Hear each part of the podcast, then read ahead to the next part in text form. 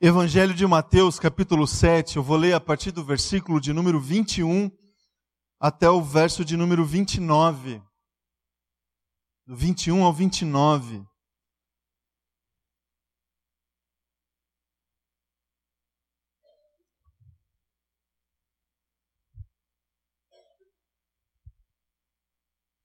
Todos encontraram aí?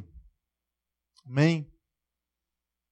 O texto diz assim: nem todo aquele que me diz, Senhor, Senhor, entrará no reino dos céus, mas apenas aquele que faz a vontade de meu Pai que está nos céus. Muitos me dirão naquele dia, Senhor, Senhor, não profetizamos em teu nome? Em teu nome não expulsamos demônios e não realizamos muitos milagres? Então eu lhes direi claramente, Nunca os conheci. Afastem-se de mim, vocês que praticam o mal. Portanto, quem ouve estas minhas palavras e as pratica é como um homem prudente que construiu a sua casa sobre a rocha.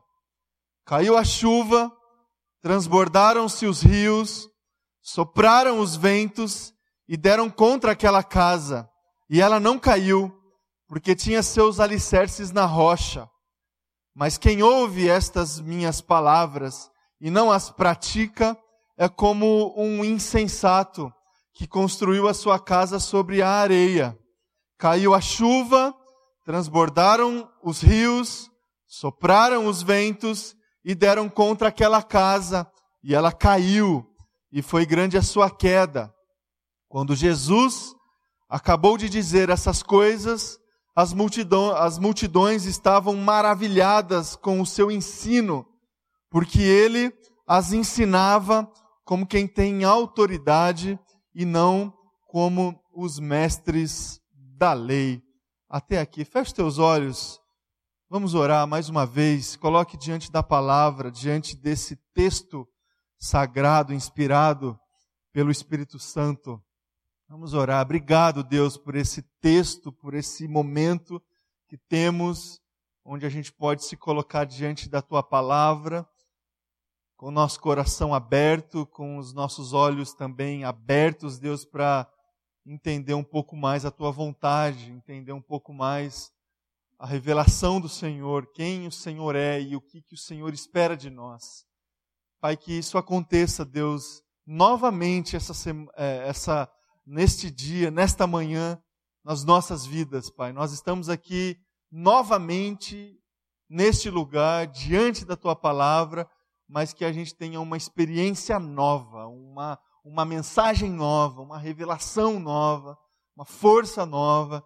Que isso tudo aconteça, Deus, não pela capacidade humana, mas que, que isso tudo aconteça pela ministração do Espírito Santo pela ministração da Sua presença aqui entre nós. Pai, que seja assim é a nossa oração, em nome de Jesus. Amém e amém. Esse mês de maio, nós separamos três domingos para a gente conversar sobre família. Família. A gente colocou é, como temas para essa conversa alguns princípios, princípios são princípios, é, base, base primeira. Princípios é, tem a ver com é, essência, tem a ver com direcionamento absoluto, com verdades absolutas, com sustentação existencial. Princípios é, são utilizados em, em várias áreas da, da vida humana nas áreas que, que tem a ver mais com as ciências exatas, assim, engenharia, matemática, estatística, existem princípios que norteiam as contas, que norteiam as análises, que norteiam as pesquisas. Sem eles, não dá para fazer conta. Sem eles, a gente não tem os resultados esperados. Sem eles, a gente não tem o direcionamento claro daquilo que a gente almeja, daquilo que, daquilo que a gente busca. Nas ciências humanas, assim, existem princípios também que norteiam as reflexões, que norteiam as buscas pelas reflexões profundas. E na vida humana, na dinâmica das nossas relações, na dinâmica da nossa espiritualidade, sobretudo, também existem princípios. Princípios que norteiam o nosso comportamento, que sem eles a gente fica meio perdido na condução da nossa vida, na condução dos nossos relacionamentos e, sobretudo, na condução da nossa, da nossa espiritualidade, da nossa relação com Deus. E para a gente poder conversar sobre tudo isso, inserindo o tema da família na dinâmica das nossas relações e na dinâmica da nossa espiritualidade, nós colocamos aqui, existem vários, obviamente, mas nós colocamos três para a gente conversar. A gente conversou sobre honra, a gente conversou sobre perdão no domingo passado e nós conversaremos é, hoje sobre autoridade. Autoridade. Princípios, sustentação existencial, que tem a ver com essência, que tem a ver com é, boas práticas, que tem a ver com um direcionamento absoluto, que sem eles fica difícil ah, conduzir a nossa vida e a nossa caminhada. Pensando em relacionamento, em espiritualidade, tudo isso na experiência da dinâmica da nossa família. A gente precisa exercitar a honra, a gente precisa exercitar o perdão e a gente precisa entender o que significa inserir no contexto da nossa família a dinâmica da, da prática da autoridade prática da autoridade. Um tema, meu irmão e minha irmã, difícil da gente conversar nos dias de hoje, não é? Porque a gente vive certa crise de autoridade na dinâmica das nossas relações, sobretudo aquelas dentro das instituições chamadas as instituições clássicas assim. A igreja, a família, a escola. Quantos aqui trabalham com educação? Levanta a mão. Dentro de ambiente de educação. Vocês entendem o que eu estou falando? Crise de autoridade. Para definir boas maneiras, boas práticas. Tem um, um, livro, até citei ele já algum outro dia aqui para você, do Cortella, ele fala justamente sobre família e as dinâmicas desafiadoras do contexto familiar. Ele diz assim sobre família: uma família não é uma instituição democrática, olha só. É uma instituição participativa. A organização democrática tem como pressuposto a igualdade de direitos e, portanto, também da igualdade de responsabilidade. Numa família, a responsabilidade dos adultos sobre aqueles que educam não é idêntica. Vocês concordam com isso? Tem um, um vídeo que eu gostaria de passar, pedir para a Babi aí preparar, de um sujeito chamado Rossandro Klinger. Você já deve ter, espera um pouquinho, você já deve ter já visto alguns vídeos dele por aí na internet, na, na Maria Braga, ele está bastante em evidência. E ele não é cristão, irmãos, olha só. Ele é palestrante, é escritor, mas veja aqui comigo o que, que ele fala sobre é, esse conceito de autoridade e respeito na dinâmica de uma família. Pode passar aí. Você precisa jogar o vídeo para a tela aqui, Babi. Isso.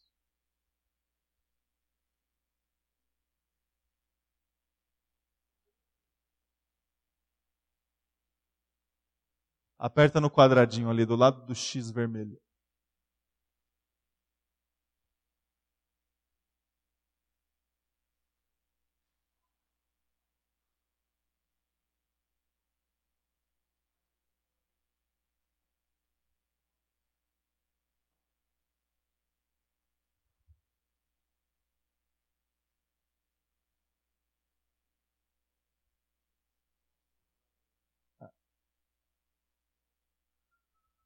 que o mouse está meio rebelde.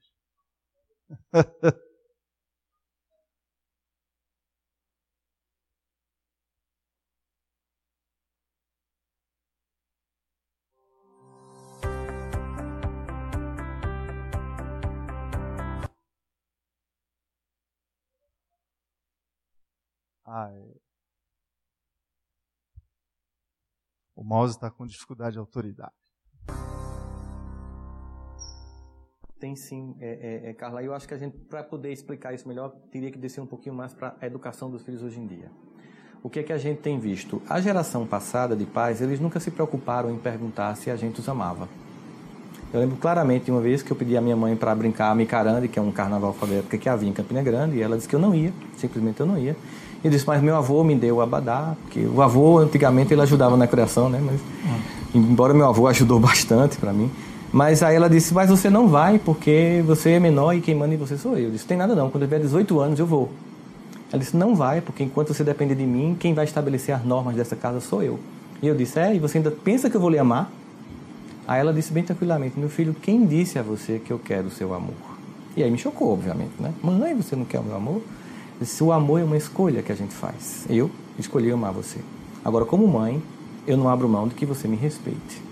Eu só fui entender aquela cena muito depois. Fazendo curso de psicologia, eu fui uhum. entender que o amor é um sentimento muito sofisticado. E ele precisa de algumas precondições na escala dos sentimentos para que ele ocorra. Lembra daquele jargão da matemática, se e somente se? Então, digamos que para amar alguém, eu só amo alguém se e somente se eu respeitar. Os pais do passado não se preocupavam em serem amados, mas não abriam mão de serem respeitados. E com isso conseguiam o amor e o respeito. Infantilmente, e de forma insegura. Os pais de hoje querem ser amados por crianças e adolescentes que nenhuma sofisticação ainda tem para um sentimento tão nobre. Eles realmente gostam muito, mas o amor vai ser construído na educação desses filhos. Eles tentam ser amados, mas não se fazem respeitar. E ao final não conseguem nem o amor, nem o respeito.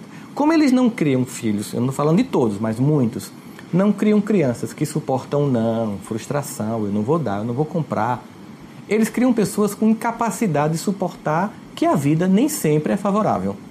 Mas e... será que alguns até não tentam ser diferentes? Até porque eles têm uma base diferente disso.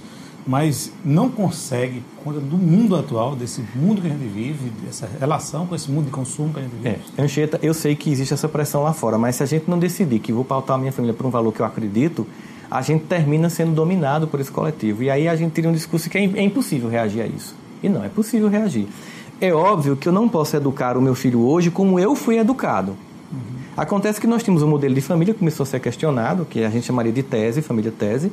Se criou uma antitese, uma antítese, seria um movimento dialético.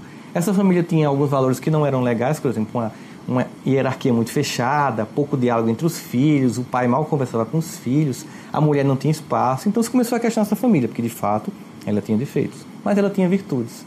Só que no pêndulo histórico, toda vez que eu questiono o modelo anterior para criar o novo, eu tenho uma tendência de jogar fora o que era ruim, mas também jogar fora o que era bom. Não aproveita as virtudes. É, como a gente sempre diz brincando no comparação, é que como se desse um banho no menino, uma banheira, e depois fosse jogar água suja fora e levasse o menino junto, jogasse fora o menino. Então, aquela família hierarquizada eu abri mão. Aí eu vim para uma família que era repressiva, mas eu criei uma família permissiva. E hoje, a gente também está vendo que esse modelo não está lá, essas coisas, Houve ganho? Houve. Há uma democracia nas relações, a mulher tem mais espaço poder no lar, os filhos têm diálogo com os pais, mas se perdeu o respeito. Então a família síntese, tem uma, que é a família antiga, tese, a família antitese, vamos para a família síntese, nesse movimento dialético, é uma família em que eu mantenho essa democracia familiar que foi conquistada, é muito bem-vinda, a criança poder se expressar, mas eu trago de volta o respeito, a disciplina, a norma, as frustrações, que eu não posso dar tudo que você quer, mesmo que eu possa eu como um pai, como uma mãe que quer educar, eu evito para que você suporte. Né? Um exemplo claro é que, por exemplo, a gente tudo é muito pronto hoje. Você da minha geração, Cita, sabe que para a gente comer uma pamonha era todo um dia no milharal, é. catando, depois descabelando, os homens iam, era até uma coisa divertida. Depois a gente cortava, moía com moinho à mão. Uhum. E cinco da tarde era um ritual familiar inteiro uhum. em que a gente comeria a pamonha. A gente passa hoje na padaria e compra pronta. É. Então, por exemplo, pegar um filho em casa para fazer um bolo é uma boa experiência de trabalhar com ele a resiliência, Carla. De você chegar, vamos fazer o bolo. Bom, em vez de comprar pronto, aí começa, faz, ele vê o esforço que dá, a mão que machuca, o tempo de esperar. Tá pronto? Não, tem que esperar esfriar. Ele passa mais ou menos umas quatro horas para comer um bolo. Aquilo é uma experiência rica dele esperar o tempo. Nós temos uma geração ansiosa. E essa geração ansiosa e pouco resiliente, ela tenta tamponar essa falta de afeto, porque se eu não respeito meus pais, eu termino não amando meus pais. E eu vou para relações fragilizadas, inclusive namoros fragilizados. E aí você vê uma jovem acaba o namoro e se suicida. Veja que incompetência emocional. Que filha que você criou com tanta incapacidade de suportar a frustração que é a primeira vez que acaba uma coisa. Não? Em vez de ouvir Pablo, né? e chorar e depois reviver, né? A pessoa vai e se mata. Quer dizer, a gente simplesmente fazia isso, ouvia uma músicazinha, chorava, ficava triste, né? E continuava a vida. Agora as pessoas não podem ter um, um prejuízo que se destrói. As pessoas não se dão mais ao trabalho de roer um pouco. Né? Exatamente.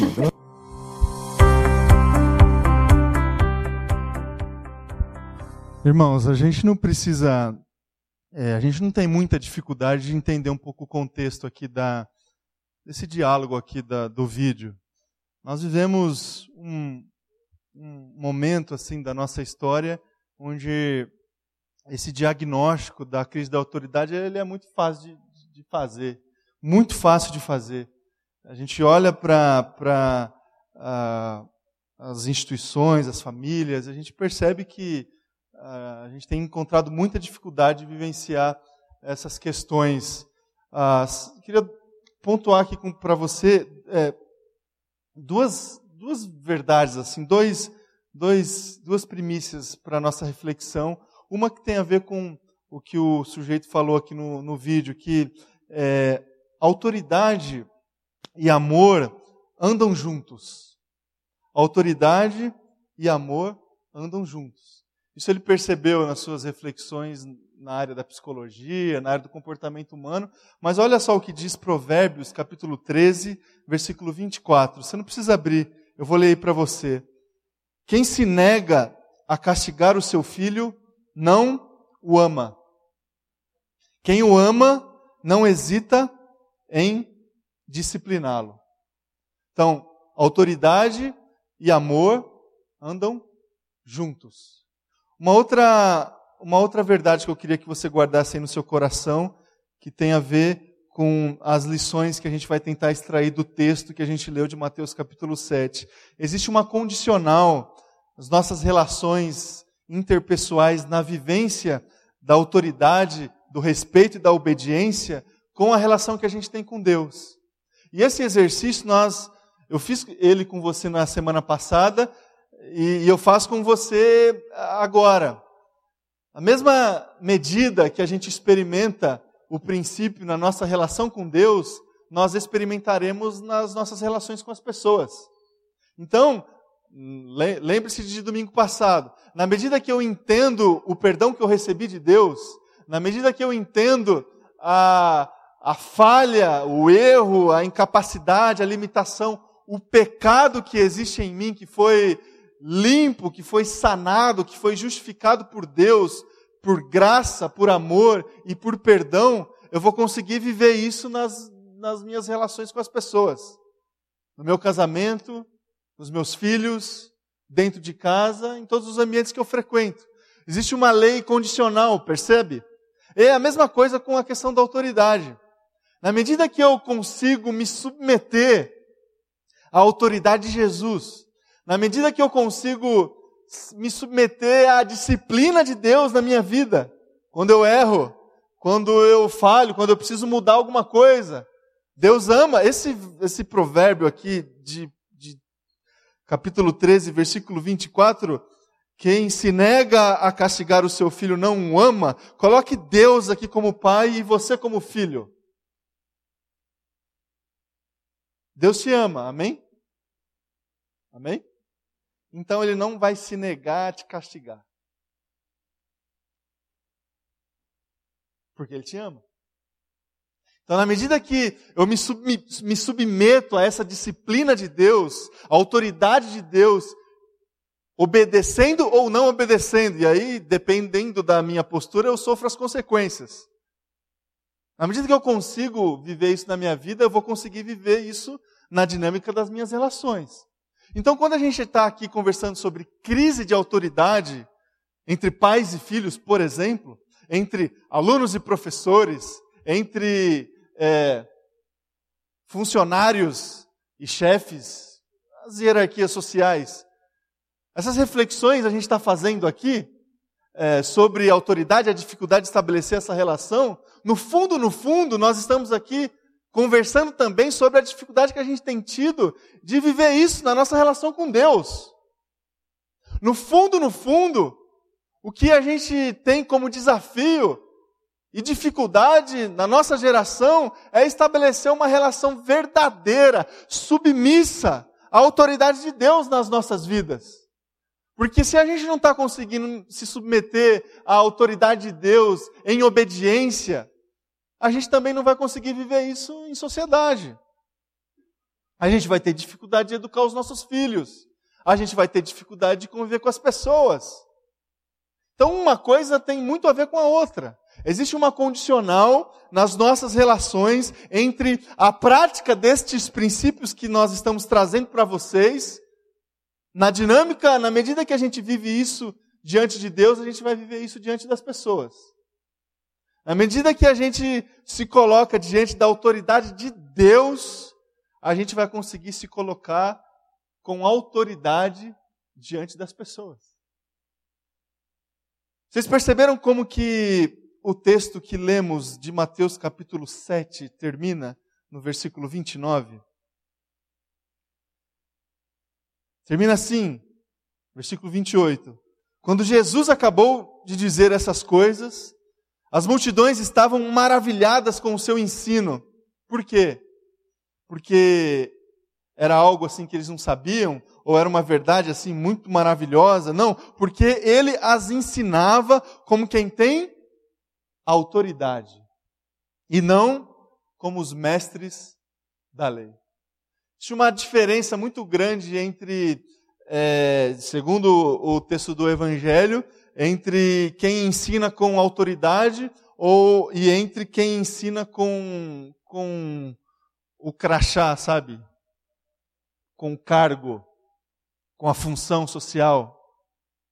Existe uma diferença muito grande, meu irmão e minha irmã, entre quem ensina com autoridade de pai e de mãe e quem ensina apenas sendo pai e mãe com uma função social.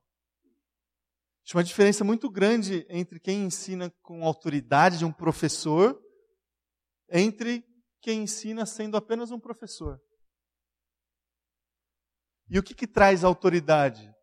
O que, que traz, é, o que, que testifica a nossa autoridade? É a obediência. É a obediência. E por isso que Jesus contou essa história que a gente leu aqui em Mateus capítulo 7. Obediência.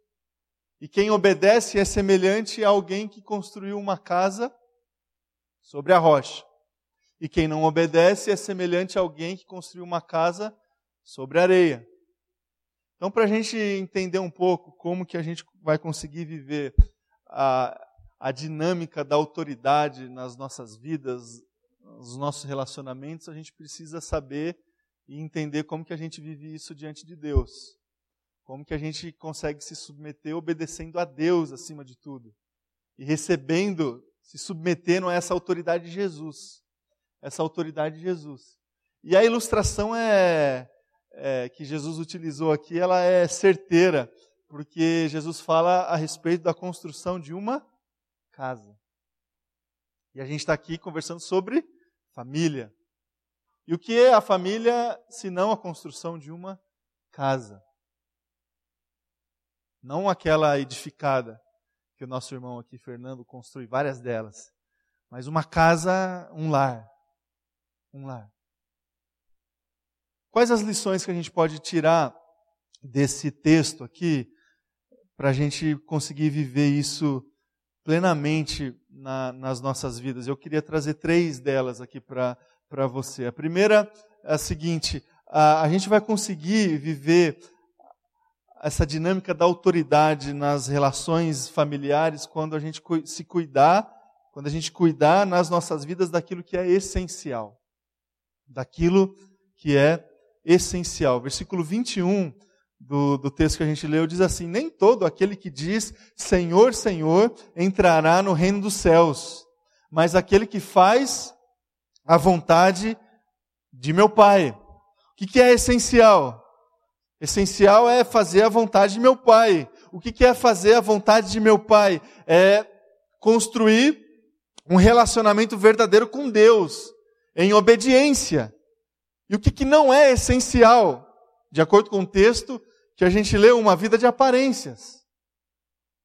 Percebam a distinção aqui do texto. Nem todo aquele que diz Senhor, Senhor, diz, diz o texto ainda, naquele dia vai ter gente que vai chegar para Deus assim, Senhor, Senhor, em teu nome nós expulsamos demônios.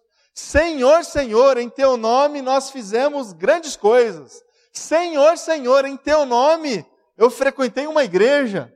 Senhor, Senhor, em teu nome eu frequentei um monte de culto na minha vida. Participei de acampamento, me batizei na igreja, fiz um monte de curso lá. Em teu nome, Senhor, eu fiz um monte de coisa.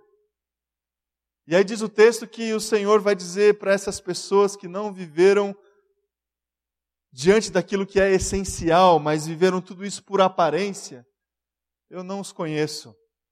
Eu não os conheço.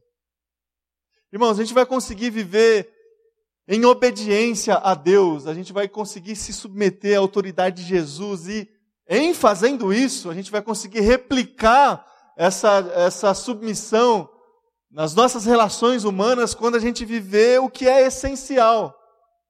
Quando a gente se importar com aquilo que é essencial. Obedecer a Deus, obediência no reino de Deus vale muito mais do que sacrifício.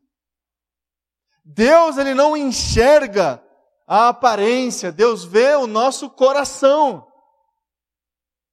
Então não importa o que, que a gente faz no campo das aparências, o que importa para Deus é o como a gente se submeteu a Ele no nosso íntimo, no nosso coração, na sinceridade da nossa devoção, na sinceridade dos votos que nós fizemos na presença de Deus. É isso que importa.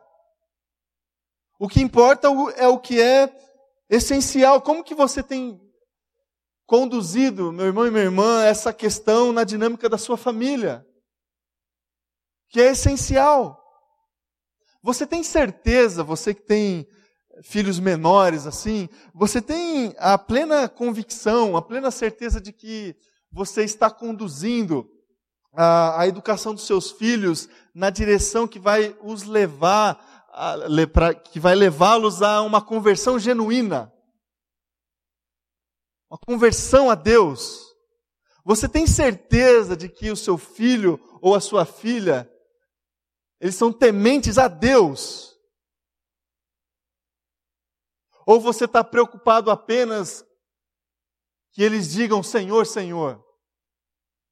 Ou você está preocupado apenas que eles façam alguma coisa, participem de alguma coisa, mas o que é essencial? A submissão deles a Deus. O que, que você tem feito na dinâmica da sua família que vai, de alguma forma, ajudá-los nessa caminhada, nessa direção. Isso vale para você também. O quanto que você tem vivido essa verdade da obediência a Deus na sua vida? A gente vai conseguir viver autoridade nas nossas vidas, irmãos, se a gente se submeter a, a fazer a vontade do nosso Pai a fazer a vontade do nosso Pai. É o que o Evangelho de Mateus nos diz aqui no capítulo 7. Uma segunda lição que a gente pode extrair desse texto aqui é o seguinte: a gente vai conseguir construir a nossa casa debaixo do princípio da autoridade, do princípio da obediência, assumindo que a construção é um processo. A construção é um processo. Versículo 24 do texto que nós lemos: Quem ouve essas minhas palavras e as pratica é como um homem prudente que construiu a sua casa sobre a rocha. Toda construção é um processo. Toda construção é um processo e a gente não pode negligenciar as etapas deste processo. Sobretudo as etapas que vão trazer base para o resultado final numa construção, numa edificação é, qualquer, é, você sabe que existe a base dessa edificação, o alicerce. É uma etapa fundamental do processo da construção.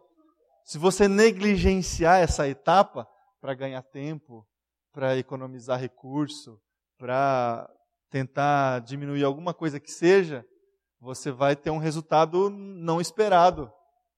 Depois, uma consequência é, não esperada. A vida é a mesma coisa, meu irmão e minha irmã. Nós estamos construindo uma casa.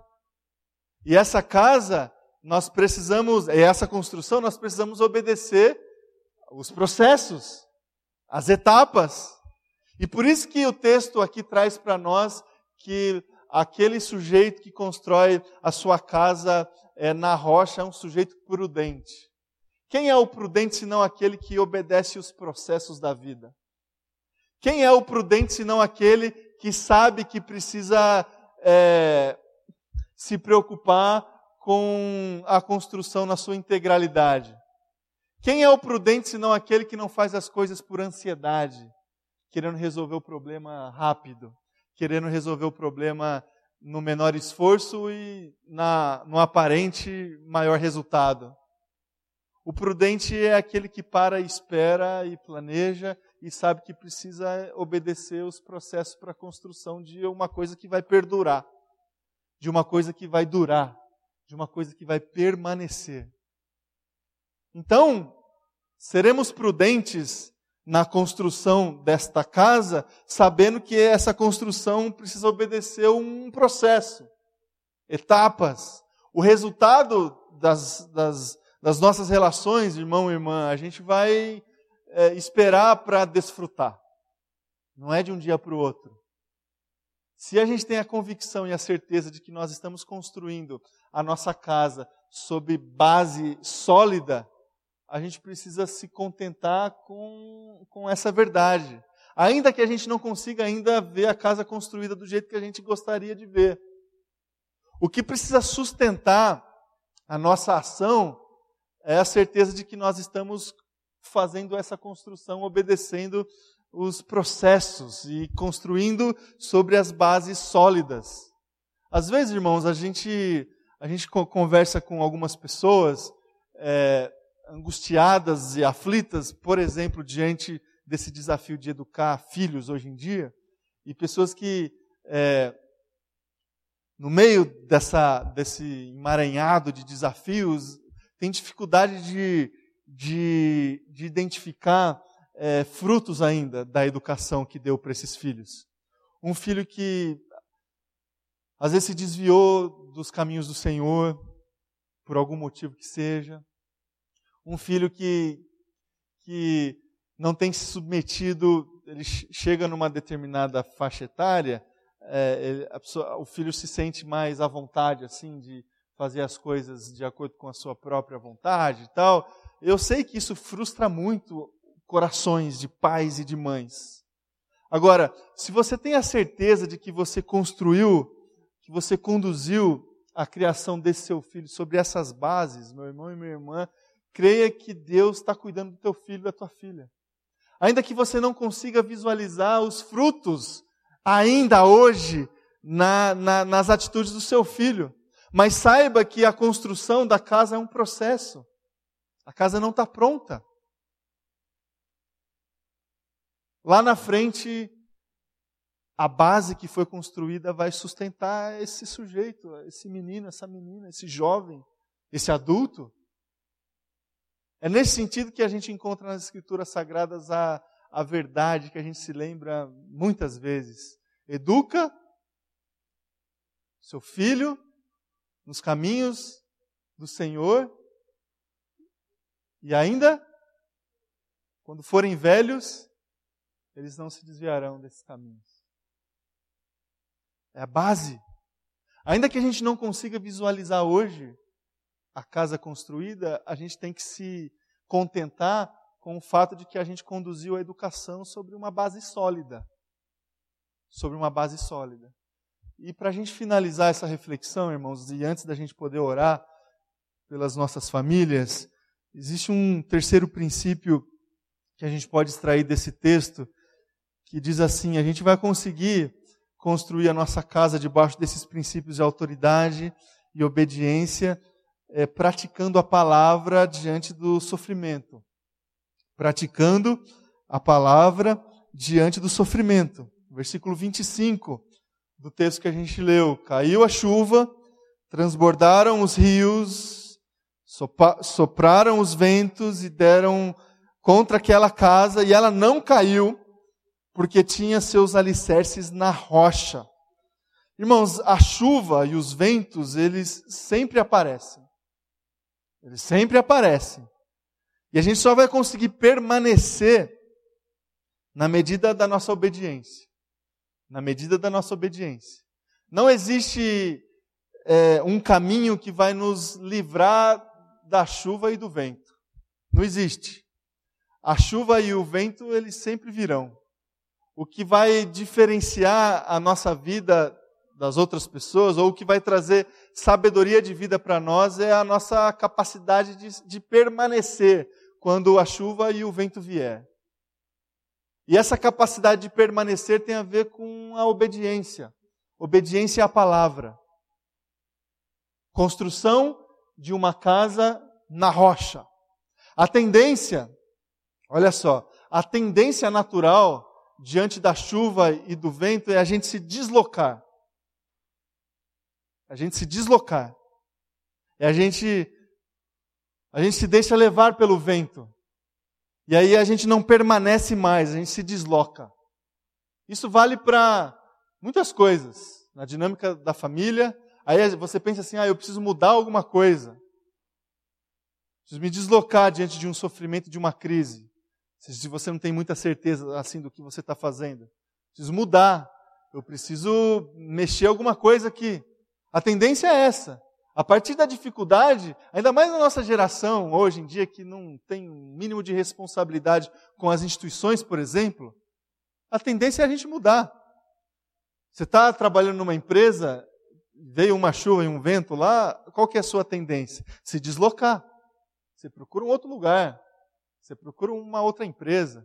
Você está numa igreja e aí lá está acontecendo umas coisas que você não concorda, que você que você não está assim muito muito é, em concordância, que, qual que é a tendência? Você se deslocar.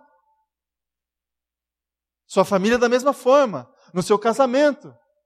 Você está lá na sua relação com seu cônjuge, e aí caiu a chuva, sopraram os ventos. E qual que é a tendência? Você se deslocar, ó, não está dando mais, a gente não está conseguindo aqui se, se ajustar. A gente não está conseguindo se entender. E aí a gente usa de um monte de coisa inteligente assim para tentar explicar, né? não está conseguindo se entender, a gente não está mais feliz junto, é coisas que a gente elabora. A tendência, irmãos, é a gente se deslocar sempre. Agora, o que Deus espera de nós é permanência. Permanência. Se a gente construir a nossa casa na rocha, vai cair a chuva, o, os ventos vão soprar e a gente vai permanecer. A gente vai permanecer. Continuaremos fiéis aos votos que fizemos. Eu sei, irmãos, eu sei que nem sempre isso é possível. Eu sei disso. Que às vezes esse ideal não é traduzido em prática na vida de alguns. Mas o princípio é este. O princípio da palavra é que a gente construa a nossa vida sobre a rocha, para que diante da chuva que cai e do vento que sopra, a gente consiga permanecer. A gente consiga com fidelidade permanecer. Que seja assim nas nossas vidas, que seja assim dentro da nossa casa, que seja assim na condução dos nossos relacionamentos familiares, no nosso casamento, na educação dos filhos, nas relações em comunidade, que a gente consiga construir a nossa casa em submissão a Deus, em primeiro lugar, se submetendo à palavra de Deus. E sendo assim, a gente vai conseguir replicar isso nas nossas relações. Você, pai, você, mãe, que se submeteu a Deus, que se submeteu à palavra de Deus, você tem toda a autoridade de educar os seus filhos diante da palavra. Toda autoridade. De se colocar diante dos seus filhos como quem tem autoridade. Exigindo o respeito, para que o amor possa existir.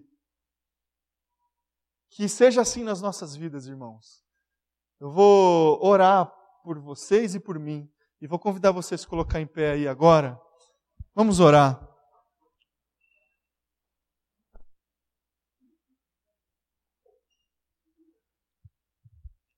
Vamos orar pelas nossas famílias, pelas nossas vidas. Essa semana a gente participou de um, de um evento com o pastor Tim Keller. É, um pastor que tem se colocado como referência assim, para muita coisa que a gente tem feito, as reflexões que a gente. Que, boa parte das reflexões que a gente está tá fazendo como igreja.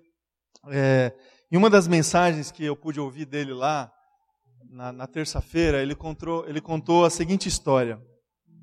Ele contou a história de um, de um lenhador que se propôs a cortar todas as árvores de um terreno. Assim. E aí ele chegou diante da primeira árvore, começou a cortar e ele visualizou uma ave que estava que, que havia que tinha construído um ninho naquela árvore lá. Mas a, a função dele era cortar a árvore. Ele começou a cortar a árvore, a ave saiu daquela árvore, percebendo que a árvore ia cair e foi para uma outra árvore. E aí a ave foi para uma outra árvore para começar a construir o, o, o ninho. O lenhador cortou aquela árvore e foi para outra. Que a ave estava lá, construindo o ninho. Ele começou a cortar a árvore. A ave saiu, foi para uma terceira árvore. Começou a construir o seu ninho. O lenhador derrubou a segunda árvore, foi para a terceira, que a ave estava lá tentando construir o ninho derrubou a árvore. A ave procurou um outro lugar, procurou e achou uma rocha em cima de uma montanha. E ali ela pôde construir o seu ninho num lugar seguro. Irmãos, todas as árvores da sua vida, elas serão derrubadas. Todas. Todas as árvores que você estiver tentando de alguma forma construir a sua casa, o seu ninho, ela será derrubada. Saiba disso. Agora, se você sair dessas árvores e começar a construir a sua casa numa rocha, em cima da montanha, diante de Jesus, diante da palavra de Jesus, você estará num lugar seguro lugar seguro. Construa a sua família nessa rocha. Construa o seu ninho em cima dessa rocha. Não sob árvores. Construa o seu ninho sobre essa rocha. Vamos orar.